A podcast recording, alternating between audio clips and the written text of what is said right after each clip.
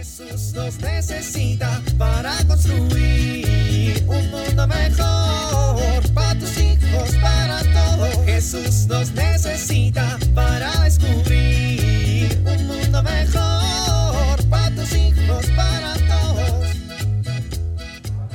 Bueno, no salí tan tarde como pensaba. Aún llego a tiempo. Sí, me apuro. Hoy me toca camión. Ese, que ya está parado ahí y espera un tiempo considerable para que los tardados como yo lleguen. A menos que ya haya pasado su tiempo como en este momento que ya se fue. Y, ahora hay que esperar unos 15 minutos para que pase el otro. Por lo tanto, sí, ya llegué tarde. Bueno, ¿y, y por qué estoy hablando contigo, perrito? ¡Fuera de aquí!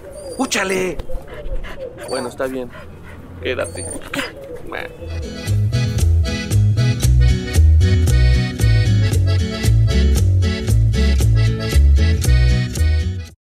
Bueno. Niños, ¿hay alguna duda sobre el tema de hoy?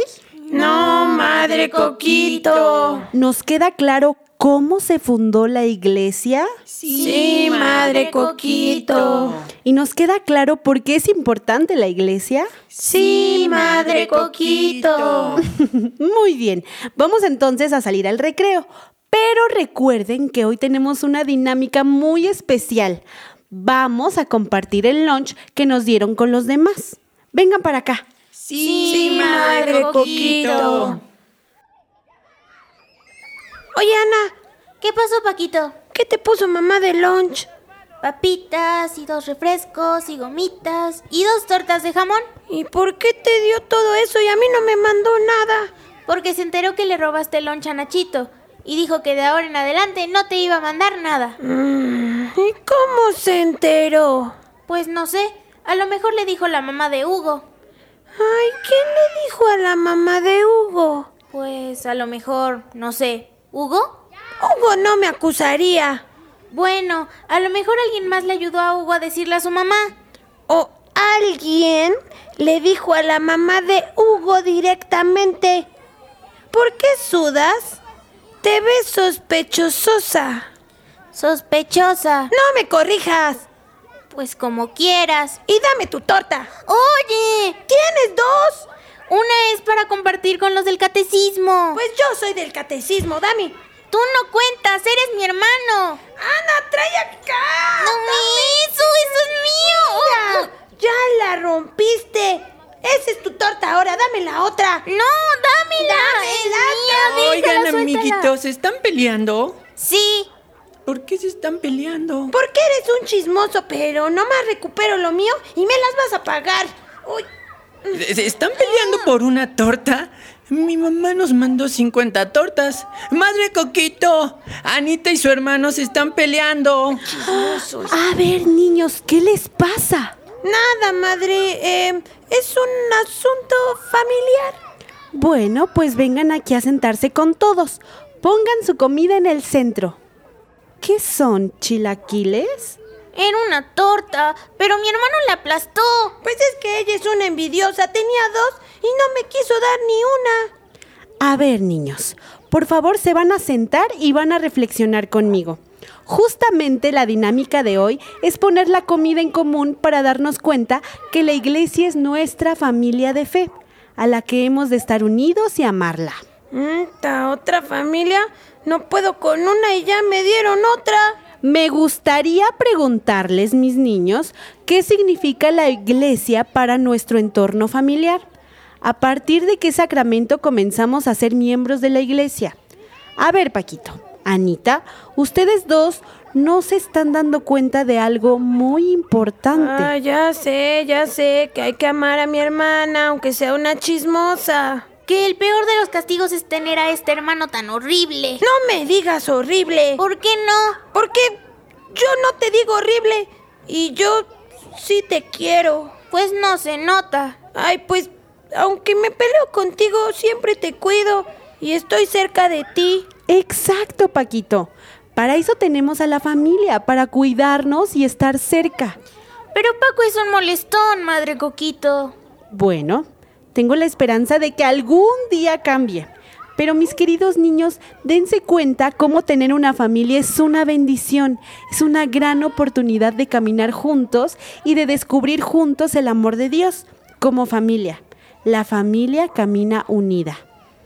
Perdón, hermanito, por no convidarte de torta. No, perdóname tú a mí por arrebatártelas. Paquito, mm, perdóname por decirle a mi mamá que me robaste el lunch. Fuiste tú, tú cállate. Es broma.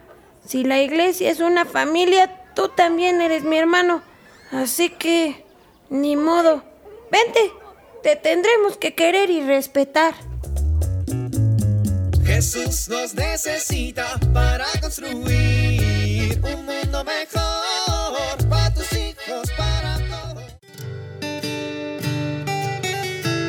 Los hijos necesitan del contacto físico, de los abrazos, los apapachos.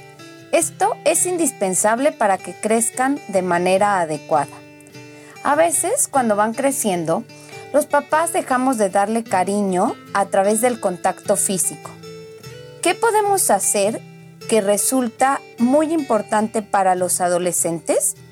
Si los ves estresados, puedes acariciar su cabeza para que se relajen y se sientan apoyados por ti. Abrázalos y dales besos porque esto les hace sentirse queridos. Sin embargo, es importante respetar cuando no quieren que los abraces. Busca momentos que estén de buenas para hacerlo. Cuando hagas una corrección o regaño, procura terminar tocando su mano o su hombro. Esto les permitirá sentirse aceptados a pesar de su equivocación. Todos estos detalles de cariño generan en tus hijos la sensación de sentirse amados. Soy Pilar Velasco.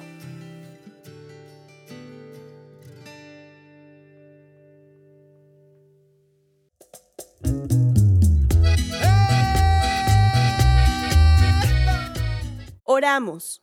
Concédenos la gracia de entregarnos en un servicio generoso a nuestra familia que sea reflejo del amor que Jesús tuvo a María y a José, para convertir nuestro hogar en una verdadera iglesia doméstica que tenga como centro al Señor.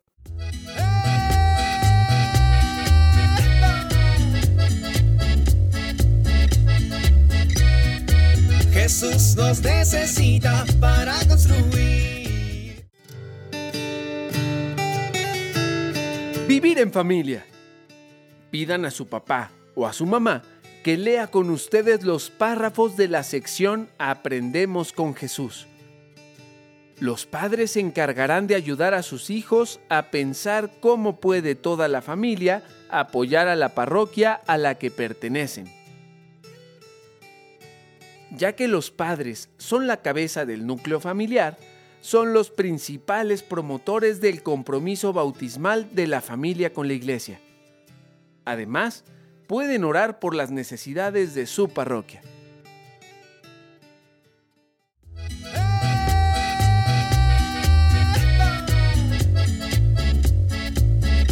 Te invitamos a compartir y dialogar este encuentro de la serie Dios camina entre nosotros con tu familia.